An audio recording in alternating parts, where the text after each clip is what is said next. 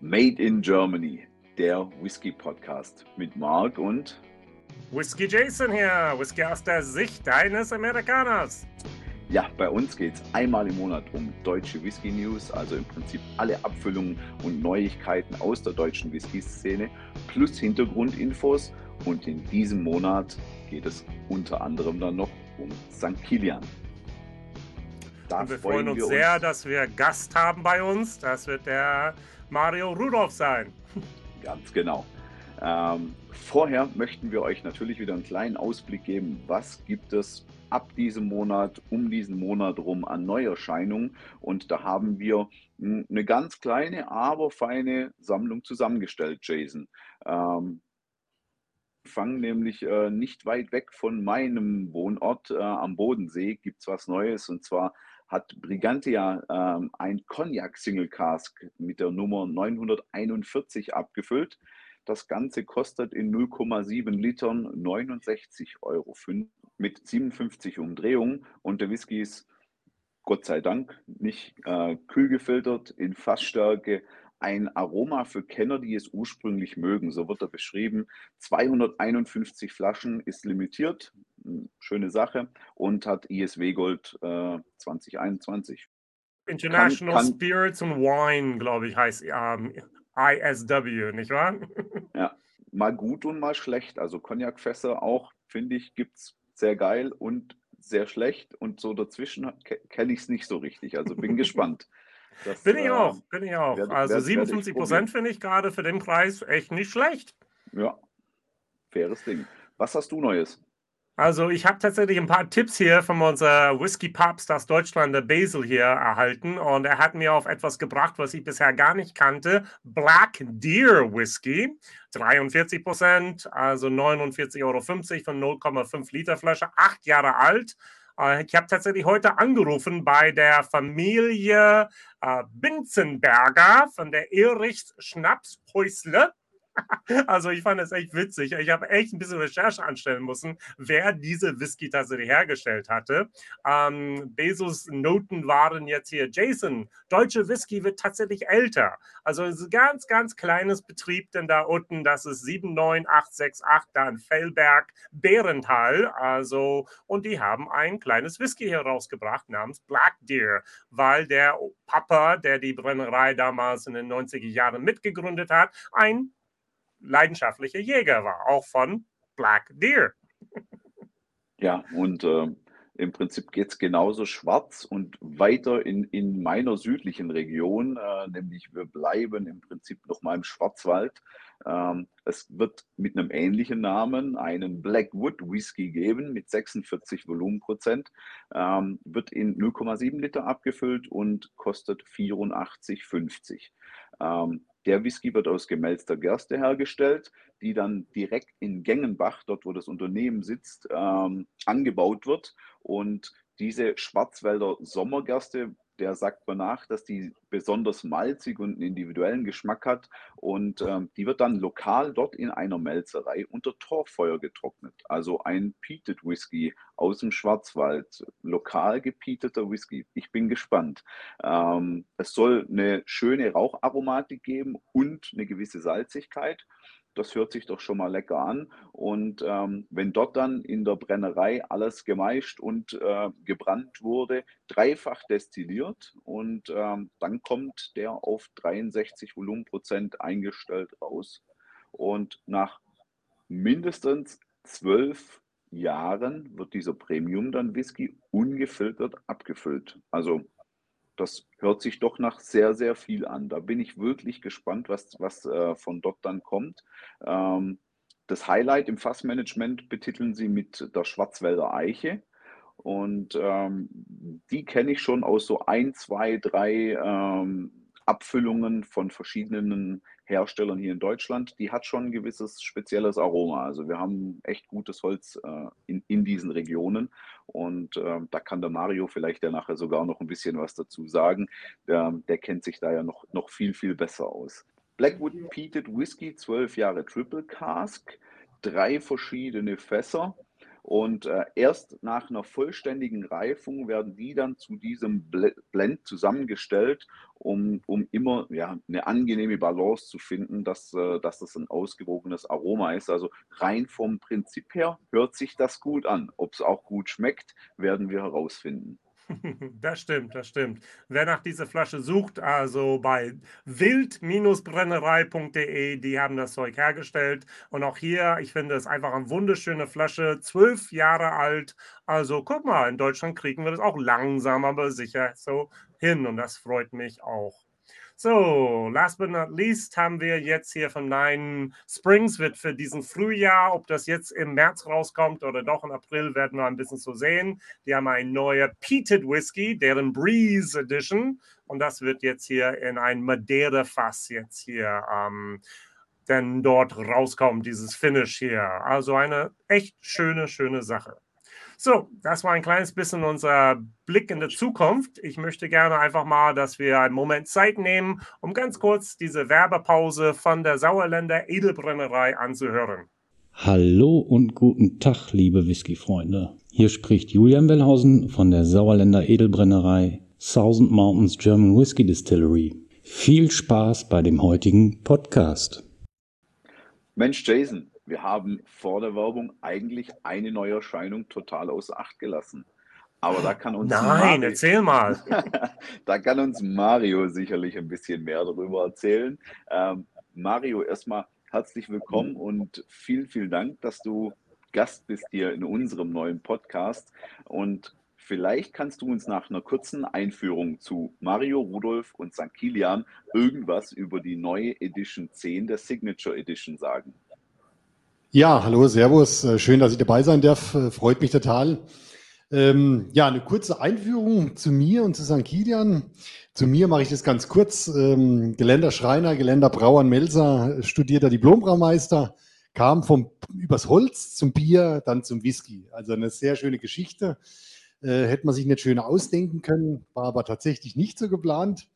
Ähm, vom Bier zum Whisky ist natürlich sehr einfach. Ähm, ich bin hier in meiner alten Heimat wieder gelandet, in Rüdenau in Unterfranken. Ich bin von Ammerbach, ist gleich neben die Ecke. Also das ganz kurz nur zu mir. Bin, äh, glaube ich, der Dienstälteste hier. Bin von Anfang an vom Aufbau mit dabei, 2015.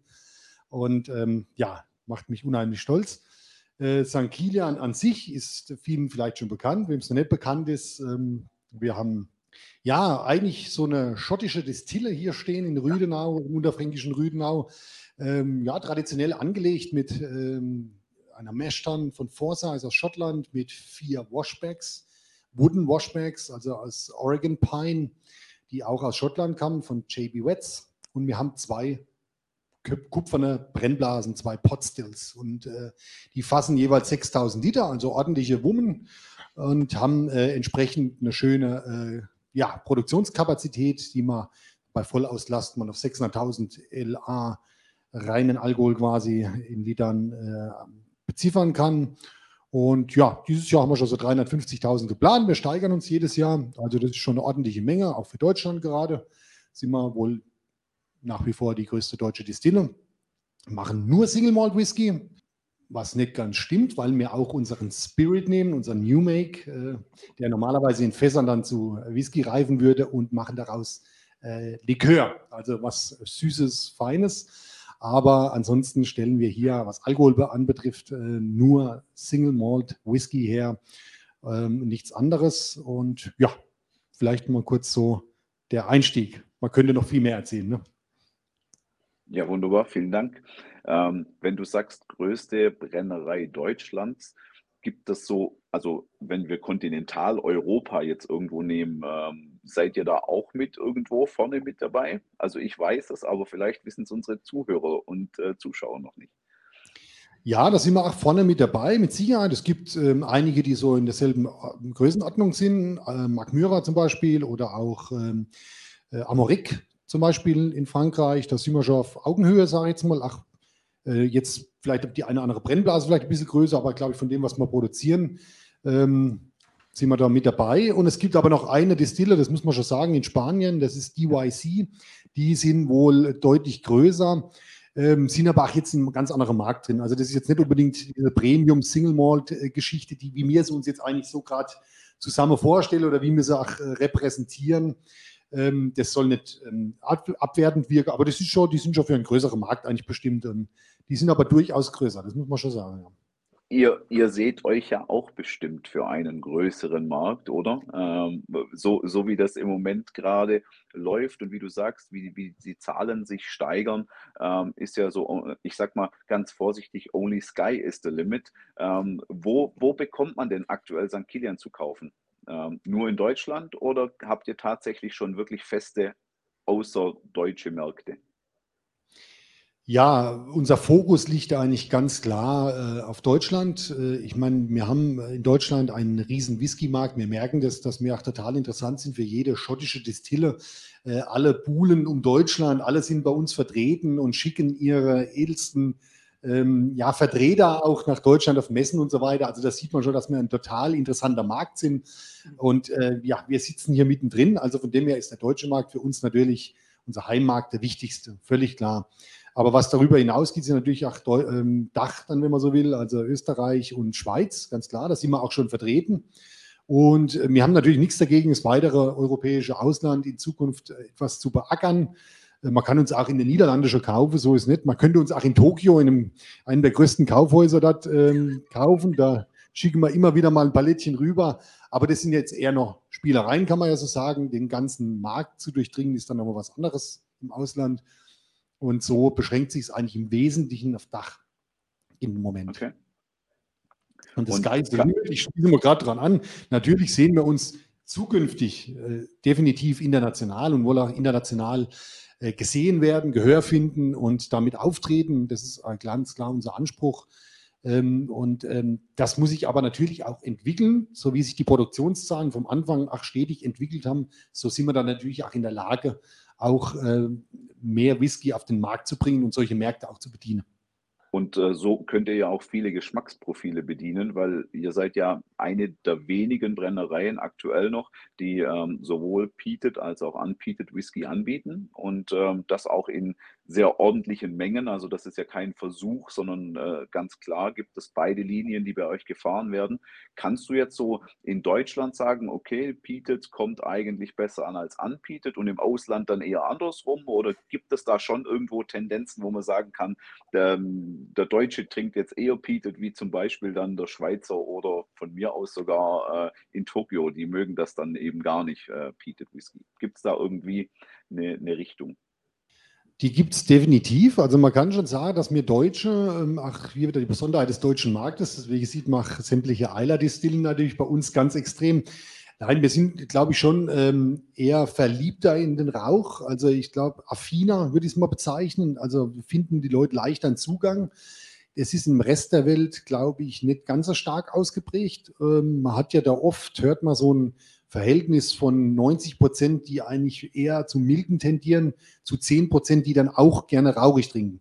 Aber das heißt immer auch gerne rauchig. Ich glaube, es gibt wenige, die nur rauchig oder torfig, wie man es auch immer betiteln will, kann man ja drüber streiten, äh, trinken. Also das ist immer noch ein kleinerer Teil natürlich der Whisky-Community, die dann wirklich so auf Torf steht und so weiter. Das muss man einfach so sehen. Jason, ich hatte dich unterbrochen.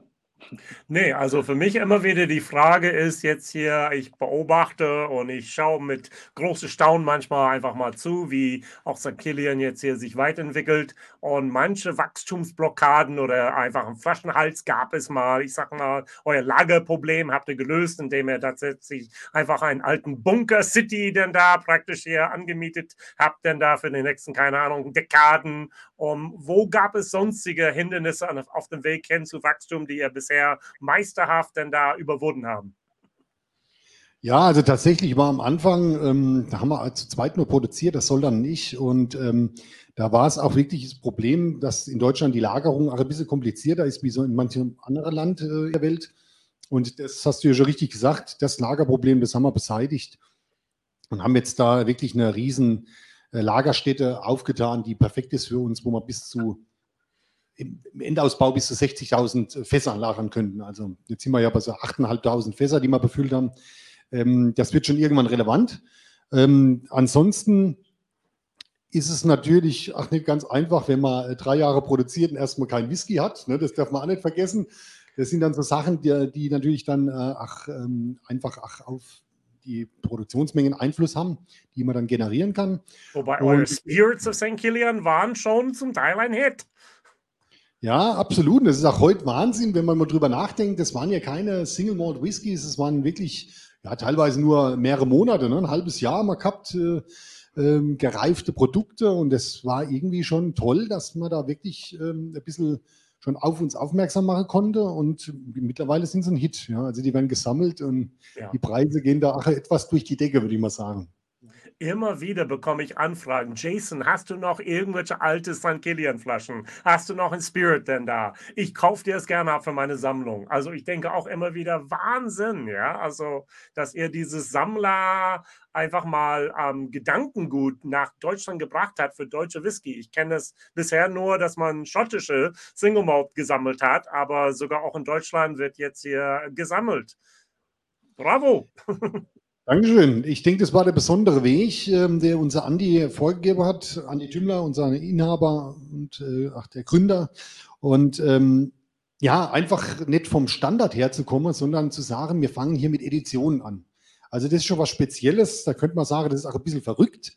Aber ich denke, es war für uns auch mit unserer Experimentierfreude genau der richtige Weg, zu zeigen, okay, was geht so alles, was haben wir so im Repertoire, äh, schon anzufangen, bevor es überhaupt Whisky ist sehr früh, um die Leute heranzuführen und zu sagen, hier, wir nehmen euch mit auf den Weg, äh, wie eine Distille entsteht im Endeffekt. Ja, hier, das reift gerade, wir haben nichts anderes. Ja, ähm, und, so, und es schmeckt aber irgendwo schon interessant und toll und es, es hat ja auch wirklich ähm, äh, den Geschmack getroffen und ähm, ja, das war halt unser Weg, es ist unser Weg, auch jetzt mit den Signature Editions noch äh, zu, immer wieder ein neues Thema rauszubringen, immer wieder ähm, zu zeigen, was so alles geht, ob das jetzt verschiedene Fässer sind, ob das mal Malzmischungen sind, ob das mal eine Hefe ist, also je nachdem, was danach alles kommt. Ähm, das ist halt einfach der Weg bis hierher. Ne? Da haben wir ja auch immer wieder, also ich habe das immer wieder gehört, dass zum Beispiel ähm, St. Kilian-Fans dann doch sagten, okay, wir haben äh, bei den Spirits irgendwie vollmundigeres Material bekommen, wie eventuell bei den, bei den ersten äh, Signatures. Ist das vielleicht geschuldet eurem, ja, ich sag mal, Geheimnis? Das ist ja kein, kein, kein äh, Geheimnis in dem Sinn mehr. Ihr nutzt ja auch diese Art der Micro-Maturation, also sprich die kleinen Fässer, ist, ist ja auch mit euer Steckenpferd. Ähm, kann man das dann so münzen, dass äh, bei den Spirits eher die kleineren Fässer äh, involviert waren und dann später in den Signature Editions eher die größeren Fässer? Definitiv, man muss sich ja mal so vorstellen, ähm, das war ja eine ganz andere Skalierung. Ne? Also man muss, man muss ja auch mal schauen, wie kriegt man denn eigentlich dann eine Menge her, um zum Beispiel äh, vom One, das waren jetzt 20.000 Flaschen, die wir da abgefüllt haben, wenn ich die alle in 30 Liter Fässern äh, gereift hätte, ich, ich wäre wahrscheinlich umgebracht worden von meinen Distillern, also die hätten mich alle umgebracht. Ähm, das lässt sich ja dann wirtschaftlich gar nicht so darstellen. Wir haben immer kleine Fässer mit im Einsatz. Bei jeder Signature Edition sind immer Quartercast von der Garrison Brothers mit dabei, von Kings County 20 Liter Fässer oder sowas. Aber es ist ein Teil einer Mariage, eines Cuvée, ähm, die dann zum Beispiel eine Kopfnote bildet oder sowas. Aber gerade am Anfang waren wir natürlich auch sehr dankbar, dass man mit kleinen Fässer schon zeigen konnte, oh, die gehen richtig schnell ab. Ne? Also deswegen, klar, das ist ein Unterschied, definitiv.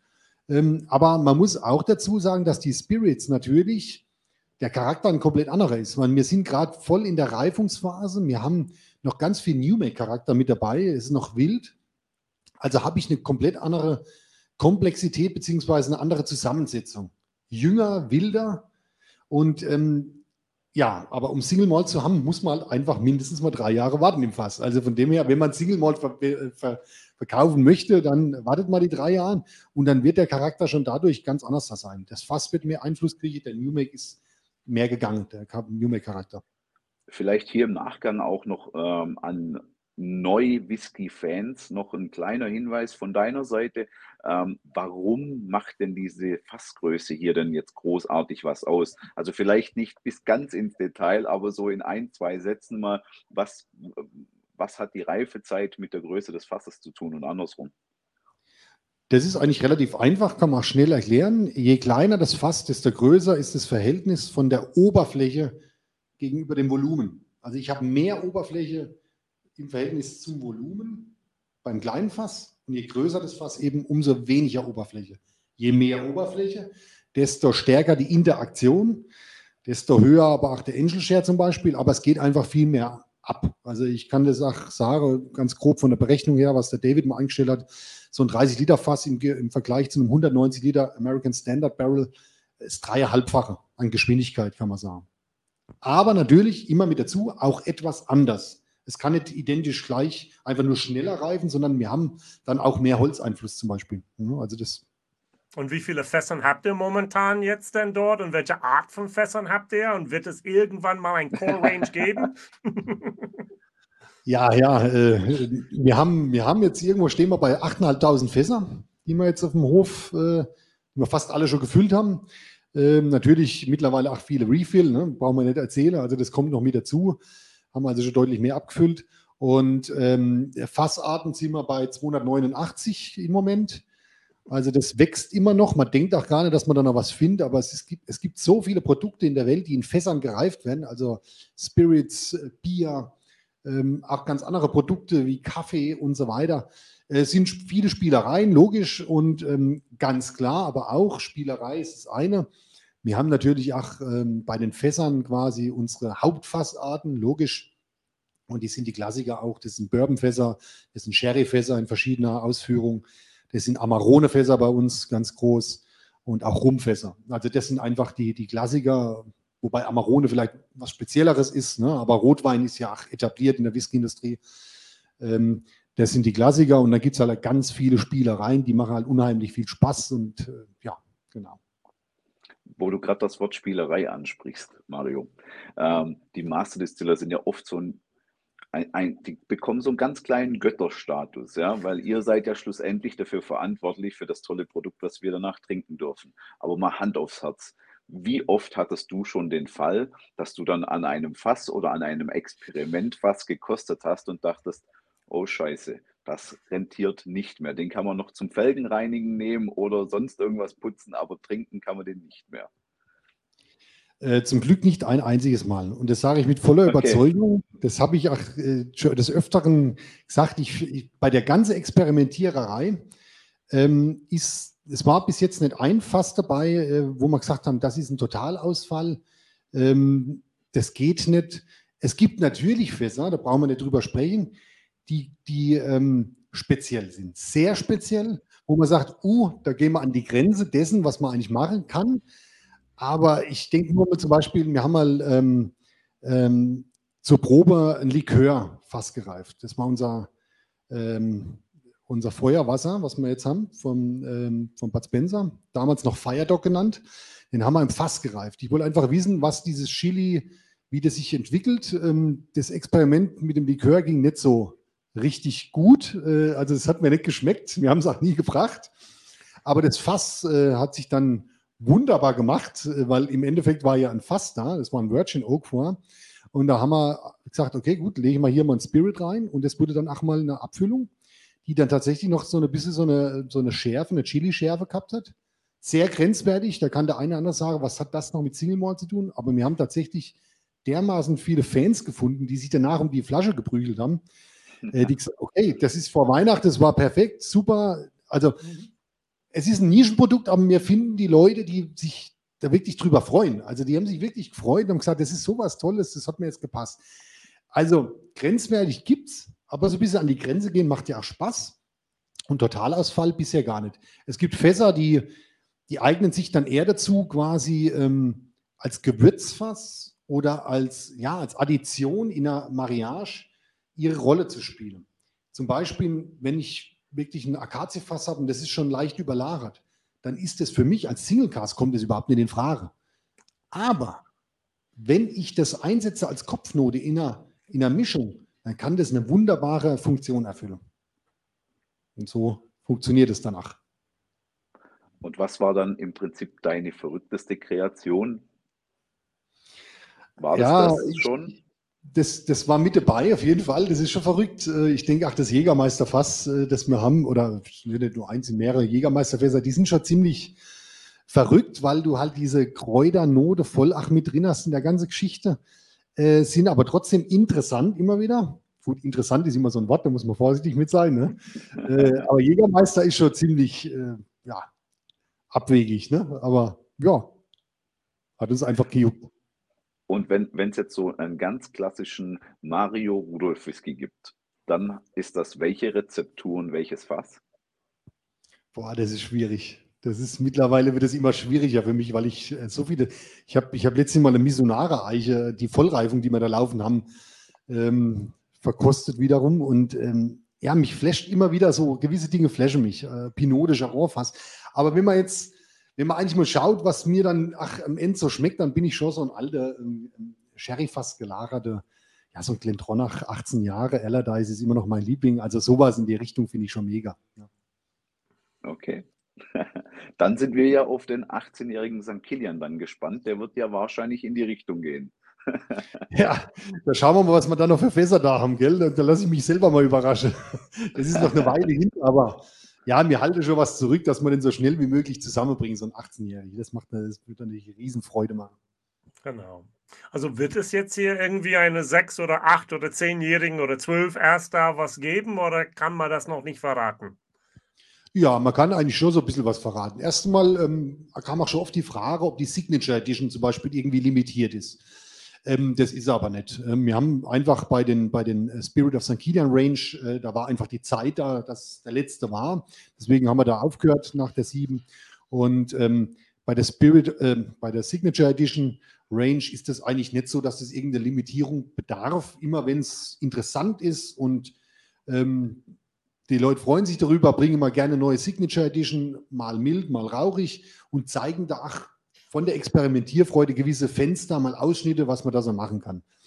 Aber selbstverständlich arbeiten wir an einer Core Range und, ähm, und wollen natürlich auch später, äh, wenn man jetzt, sage jetzt mal, von einer, von einer, äh, von einer dreijährigen, von einer NAS Whisky Core Range erstmal ausgeht, äh, später gerne mal äh, zweistellig gereifte Core Ranges bringen. Das ist natürlich noch ein weiter Weg, ein langer Weg. Da braucht man auch entsprechend äh, Stoff dafür dann später, der so lang gealtert ist. Aber den lege ich mal natürlich auf die Seite und ähm, ja, freuen uns natürlich auf die Zeit. Genau, wenn, wenn ich ein bisschen was auf die Seite gelegt habe, nämlich ein bisschen Money Money, dann habe ich doch die Möglichkeit und kann mir meinen Traum von meinem St. Kilian Whisky ähm, verwirklichen. Vielleicht möchtest du da noch irgendwie einen Satz drüber verlieren, ähm, welche Möglichkeit es denn gibt, außerhalb von ich kaufe mir eine Flasche oder sogar einen ganzen Karton. Ähm, ich kann bei euch ja noch mehr kaufen. Ja, ähm, das Prinzip ähm, haben wir, das Prinzip des Fassverkaufes haben wir ja bei unseren Freunden in Schweden, bei Mark Myra auch äh, uns angeschaut und ach, verinnerlicht. Äh, das ist ja ein ganz tolles Prinzip. Man kann Teil von der Distille werden.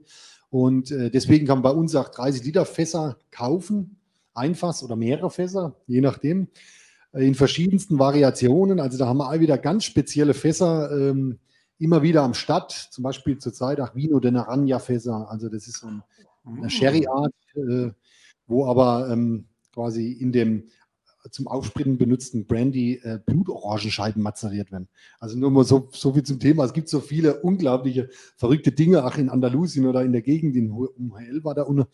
Also zum Beispiel solche Fässer, aber auch Kastanjefässer, dann natürlich die Klassiker, auch Bourbonfässer, die wir hier verkaufen. Alles in mild und in rauchiger Version. Ähm, also da kann man einfach Teil sein der Destille. Das reift hier vor Ort drei Jahre. Ähm, ja, man kriegt es am Ende im Endeffekt in Kartons übergeben, die Flaschen mit eigenem Etikett. Ähm, das Fass gehört einem so ein rundum sorglos schönes Paketchen. Und äh, das ist einfach ach, ein großer Arm, den wir hier äh, haben und der auch in der ganzen letzten Zeit nochmal deutlich angezogen hat. Also die Nachfrage nach Fässern ist groß. Und, das Interessante dabei, ich glaube, ich habe schon vier Fässern bei euch, ähm, ist mein Bezahlt am Anfang. Aber man kommt nicht jetzt hier hinten her und dann, oh, jetzt muss ich auch noch dieses und jenes und alles bezahlen. Das hat man einen Fixpreis und man weiß, weiß, weiß man, was man hat. Und man kann wirklich ein Event machen, hingehen, diese Flaschen abholen, Besichtigung machen, ein bisschen, ich sag mal, ein bisschen auch den verkosten, dann dort ver vergleichen mit anderen Sachen. Mein eigenes Label kann man auch, auch da bekommen. Also richtig, richtig toll macht ihr das. Äh, macht echt viel Spaß, das dann gemeinsam mit euch zu machen. Sehr schön, das freut mich natürlich. Und die Rückmeldungen, da sind wir wieder bei den kleinen Fässer, sind auch wirklich toll. Also ich habe immer strahlende Gesichter, die wir da äh, antreffen, weil einfach die Reifung wirklich abgeht in den kleinen Fässern. Ne? Und ähm, ja, das macht auch der Leute richtig Spaß. Ich frage nochmal in diese Richtung, wenn ich darf. Ähm, du hast den Namen David schon da fallen lassen einmal. Wer ist David und welchen Einfluss hat er denn auf euer andere Produkt, die ihr auch von St. Killian macht, euer Bud Spencer und Terence Hill Whiskys? Ja, der David F. Heinz ist ähm, im Endeffekt derjenige, mit dem unser Gründer Andreas Tümmler diese Destille hier ins Leben gerufen hat. Ähm, er war maßgeblich dafür verantwortlich, dass wir dann innerhalb von zwei Jahren die Potstills, die Meshtan und auch die, die Washbacks aus Schottland bekommen haben. Das hat er wirklich beschleunigt. Ähm, mit seinen guten Treten zum Richard Forsyth ähm, direkt. Und er hat natürlich auch das Design der Distille gemacht. Das heißt, die Form der Brennblasen, dass wir den Reflux-Kondenser in unserem Linearm drin haben und dadurch immens spielen können mit der Charakteristik unseres Spirits. Das kommt alles von David. Er hat mir dann ermöglicht, dass ich bei Glendronach äh, mitarbeiten durfte, bei Mark Myra in Schweden und hat mich im Endeffekt ach, dann vom Diplombraumeister hier zum Masterdistiller äh, gemacht äh, und hat mir ein, die Grundlagen äh, beigebracht. Also eine ganz wichtige Person, die zu uns dazugehört. Und das Ganze ist entstanden aus einer Freundschaft eben vom Andi Tümler und dem David Heinz, äh, die also quasi schon länger zurückreicht. Ähm, und dann wurde eben das Projekt hier gestartet in 2011 im November war das zur äh, in der Whisky in Frankfurt, ja, genau. Und der David ist heute wieder äh, Teil, er ist immer ein Teil, aber er ist heute wieder ein ganz aktiver Teil, so wollte ich sagen, äh, in dem, dass wir ähm, ja einen internationalen Blend aufgelegt haben, nämlich Bud Spencer und Terence Hill. Und was brauchen wir dafür? Natürlich äh, neben St. Kilian Stoff, auch Stoff aus, ja, muss nicht unbedingt aus einem anderen Land sein, aber in dem Fall ist es die Great Northern Distillery in Dundalk, wo der David eben auch wieder Direktor voll mit dabei ist. Der David ist schon ewig mit den Teelings, mit dem John Teeling verbandelt. Die ist im Endeffekt eine, eine, ähm, eine ganz wichtige Persönlichkeit im irischen Whisky er formt den irischen Whisky mit. Ich sage dort äh, gerade bei Begriffsdefinitionen und so weiter, aber Potstill ist gerade eben wieder so ein Thema, wo sie Potstill nochmal schärfen wollen. Da ist er voll mit dabei. Und genau diese Dinge können wir jetzt von der Great Northern Distillery beziehen und dann unseren Blend daraus machen. Und äh, dieser Blend äh, ist natürlich schon eine Herzenssache, auch mit David zusammen. Ähm, man muss aber auch dazu sagen, geboren ist er daraus, dass man übermäßigen Erfolg mit äh, den, den Whiskys hatten und wirklich nicht mehr bedienen konnten. Wir waren ja teilweise mal ein halbes Jahr nicht mehr lieferfähig. Und es ist natürlich auch ein sehr, sehr äh, blöder Zustand für eine Distille, wenn sie nicht liefern kann und wenn die Bestände quasi komplett ratzeputz leer gemacht werden. Das ist natürlich auch für die Zukunft dann ähm, schwierig und daher haben wir uns eben genau auch da für den Weg entschieden. Äh, war immer eine Idee, mal ein Blend mit David zu machen und, und äh, bei der Sache hat es jetzt einfach ach, super gut gepasst. Und kommt gut an, oder? Absolut, äh, wir können sehr zufrieden sein. Wir haben, ähm, wir starten gerade erst mit dem Verkauf. Ach, im LEH sind wir damit vertreten. Das ist also ein Produkt, das auch ganz klar für ein LEH, für die Edekas und die Reves mit guten Spirituosenabteilungen auch bestimmt ist. Natürlich aber auch gern für jeden Fachhändler, logisch. Und man weiß ja, die Welt der Blends ist eine viel größere wie die Welt des Single Malts. Das ist, davon lebt die ganze Whisky-Industrie. Und ähm, da gibt es auch ganz viele Fans, die eben auch sich gerne einen Blend kaufen und das genießen. Das ist der meistgetrunkene Whisky, ja. Wenn du jetzt sagst, ähm, Blends, gehen wir mal nochmal zurück zum Grundprodukt, zu eurem Single Malt. Ähm, du hast uns erzählt, ihr habt ähm, im Prinzip eine komplette Brennapparatur, wenn man so möchte, äh, eine fast komplette schottische Brennerei. Ähm, die, das Grundmaterial, die Gerste, das Malz ähm, aus ähnlichen Bezugsquellen wie auch die Schotten. Was macht denn dann ein St. Kilian aus? Also woran erkenne ich so einen typischen St. Kilian oder habe ich nur einen Schotten auf deutschem Boden produziert? Es gibt ja sicher was, was ähm, du sagst, und genau das muss ich in diesem Whisky rausschmecken, um St. Kilian draufschreiben zu können. Äh, da gibt es einige Punkte, die man da benennen kann. Also fangen wir mal an mit ähm, Experimentieren an sich. Da wissen wir ja, haben wir einfach die Möglichkeiten, nach verschiedenste Fässer zu benutzen äh, und haben mir uns halt auch auf die Fahne geschrieben, auch mit Malzmischungen zu experimentieren. Das ist was, was, glaube ich, grundsätzlich, ach, Deutschland allgemein, das ist nicht nur St. Kilian spezifisch, ähm, unterscheidet von Schottland. Und äh, das muss auch gar nicht negativ oder positiv sein. Ich denke, in Deutschland ist einfach Experimentierfreude da und die Schotten leben ach, von der Qualität, die sie produzieren und von einer gewissen Wiedererkennung. Das ist also schon mal ein großer Unterschied, wo ich denke, gerade über die Fassvielfalt, ähm, das kann man so vielleicht nicht, vielleicht gar nicht nochmal finden auf der Welt, aber jetzt gerade in Schottland nicht. Ähm, klar, eine schottische Anlage, richtig. Wir haben aber auch technisch einiges ähm, verändert in der Anlage selbst. Wir haben zum Beispiel äh, langsam laufende, schonende Rührwerke in den Washbacks eingebaut. Wir haben Kühlplatten in den Washbacks, um die Gärtemperatur exakt zu steuern. Ähm, ja, wir haben unseren Reflux-Kondenser, den es so nur noch einmal von Forsyth gab bei Cooley, was äh, der David eben auch installiert hat. Das ist ein ganz tolles Modul. Das macht für mich eigentlich mit den größten Unterschied ach, aus in der ja, in der jungen Qualität des Spirit. Also ich möchte gar nicht von alter Qualität sprechen. Wenn ich einen 18-jährigen Glendronach trinke, dann geht mir das Herz auf. Dass ich aber 18 Jahre brauche, dass es so schmeckt, ist ja eigentlich schade.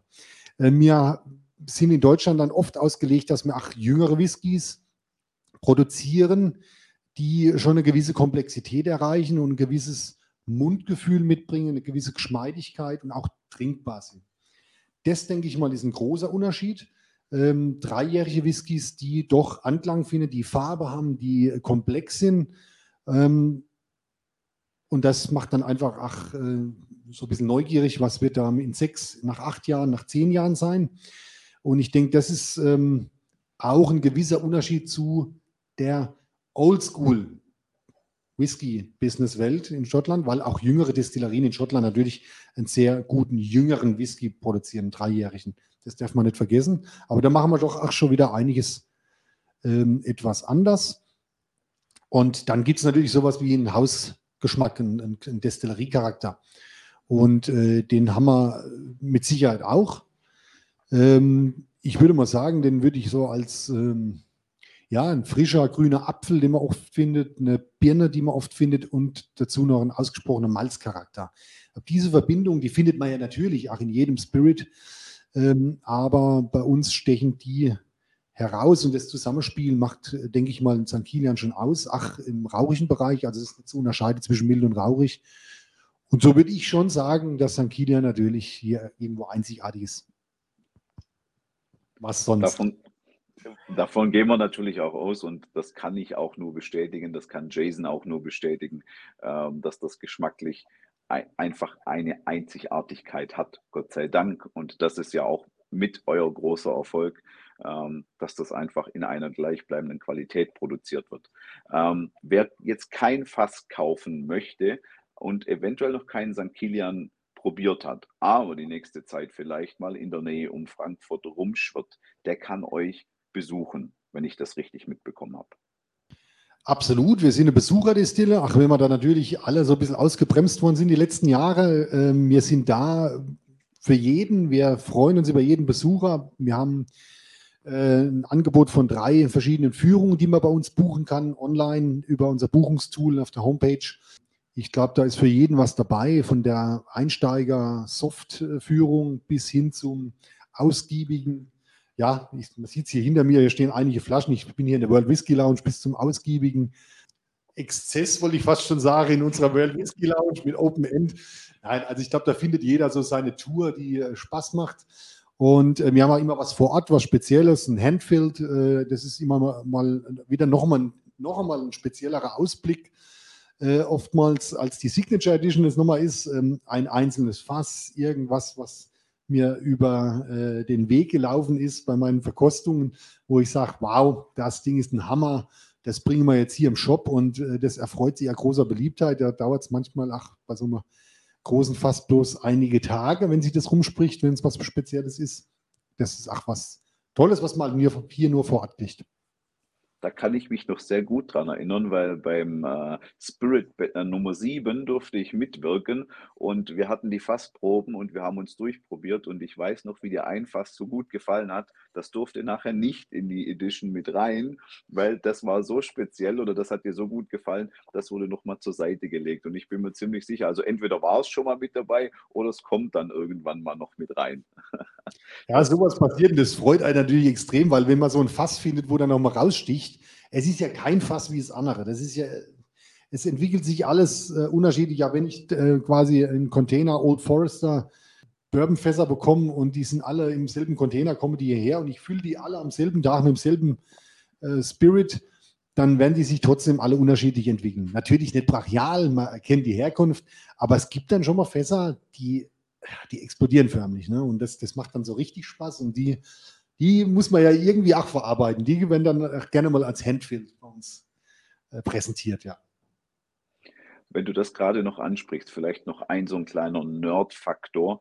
Ähm, du, also ich bin ja auch Handwerker und ähm, du als Holzwurm, äh, gelernter Holzwurm, kannst mit Sicherheit das vielleicht ja auch ein bisschen noch ähm, näher erläutern. Wie kann das denn sein? Weil für, für den normalen Endkonsumenten, ich habe am gleichen Tag den gleichen Schnaps eingefüllt, ich nenne es einfach mal ganz, ganz banal so, und ich habe aus dem gleichen Baum eventuell oder vielleicht aus dem Baum nebendran, aus dem gleichen Wald, zwei Fässer und befülle die. Warum entwickelt sich sowas so extrem unterschiedlich?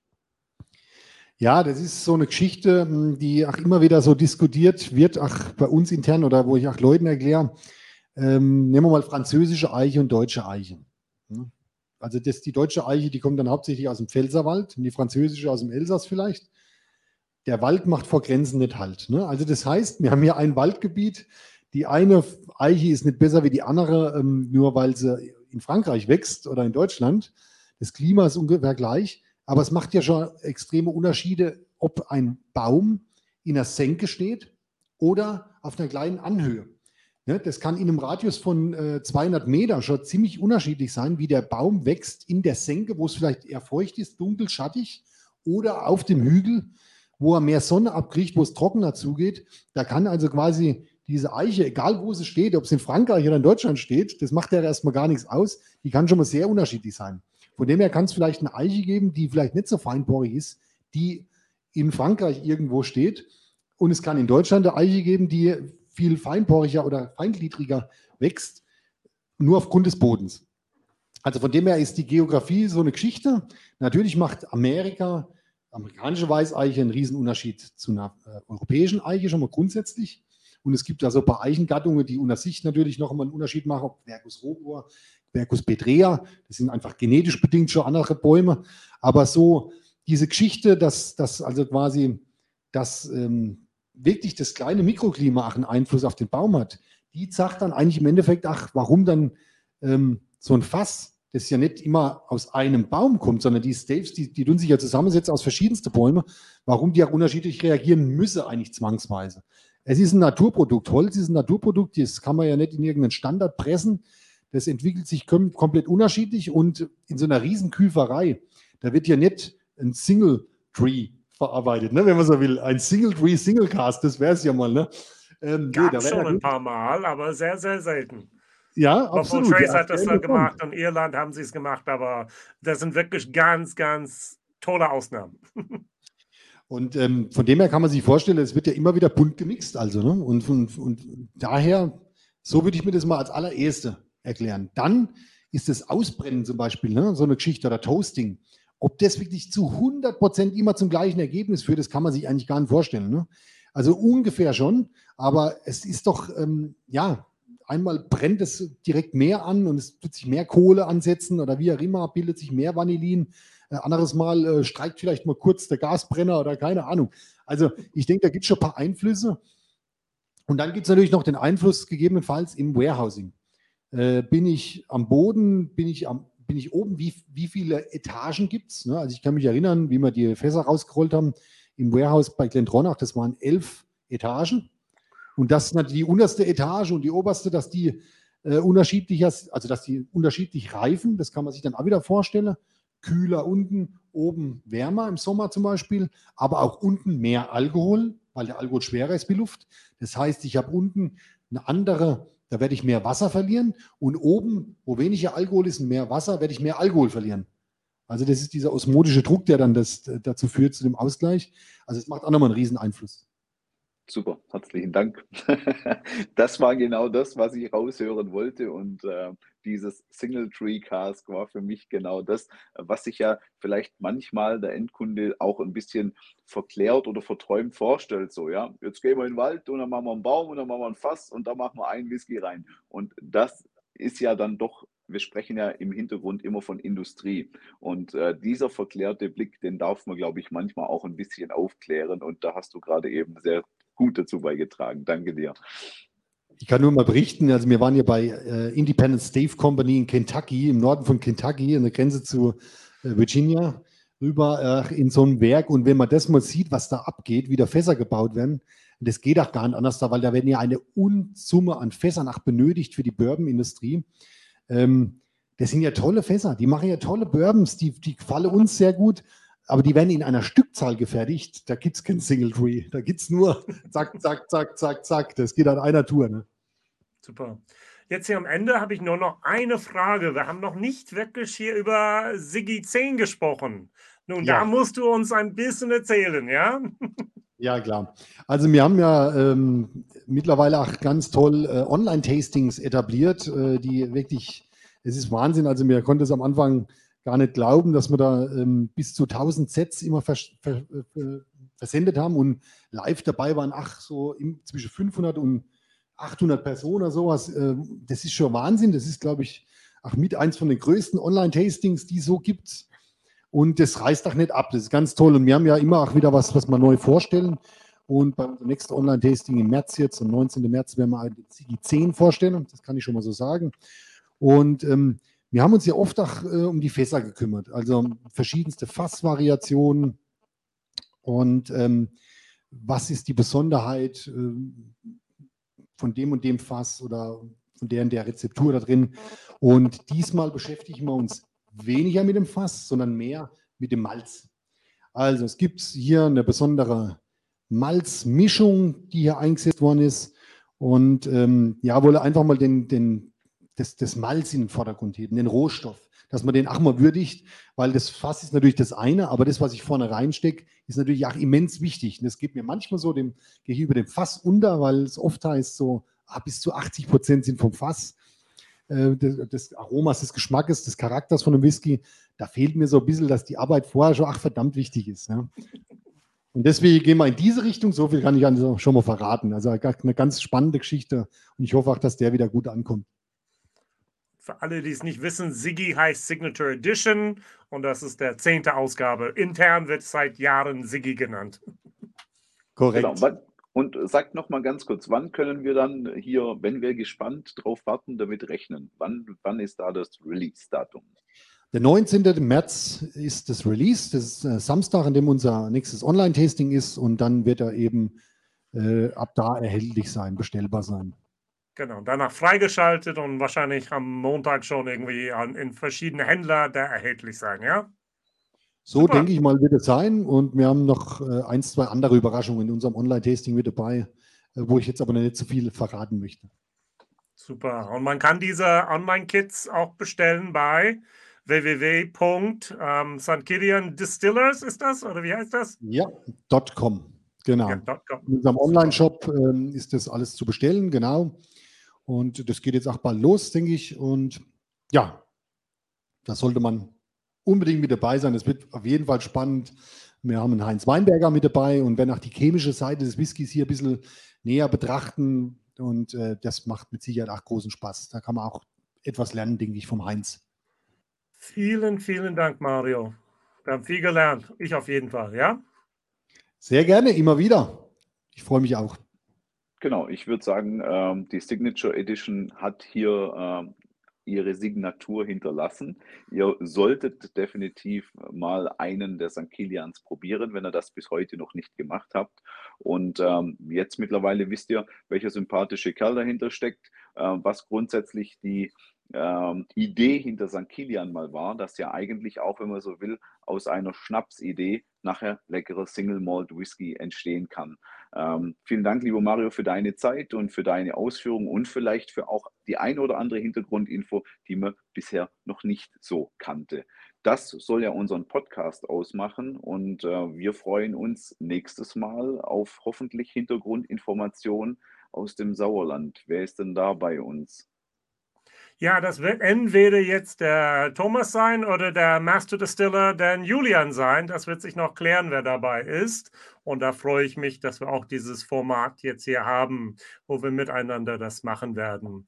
Ich werde ganz kurz einfach mal schneiden jetzt hier und sagen, hey, wir haben tatsächlich noch einen dritten Sponsor, nicht nur jetzt hier St. Gillian, der heute dabei war mit dem Gast, sondern wir haben auch hier von Nine Springs und die werden jetzt hier uns ein bisschen erklären zu unserer zehnjährigen Jubiläum des ähm, Verbandes Deutscher Whiskybrenner und dass es ein Festival geben wird Ende April.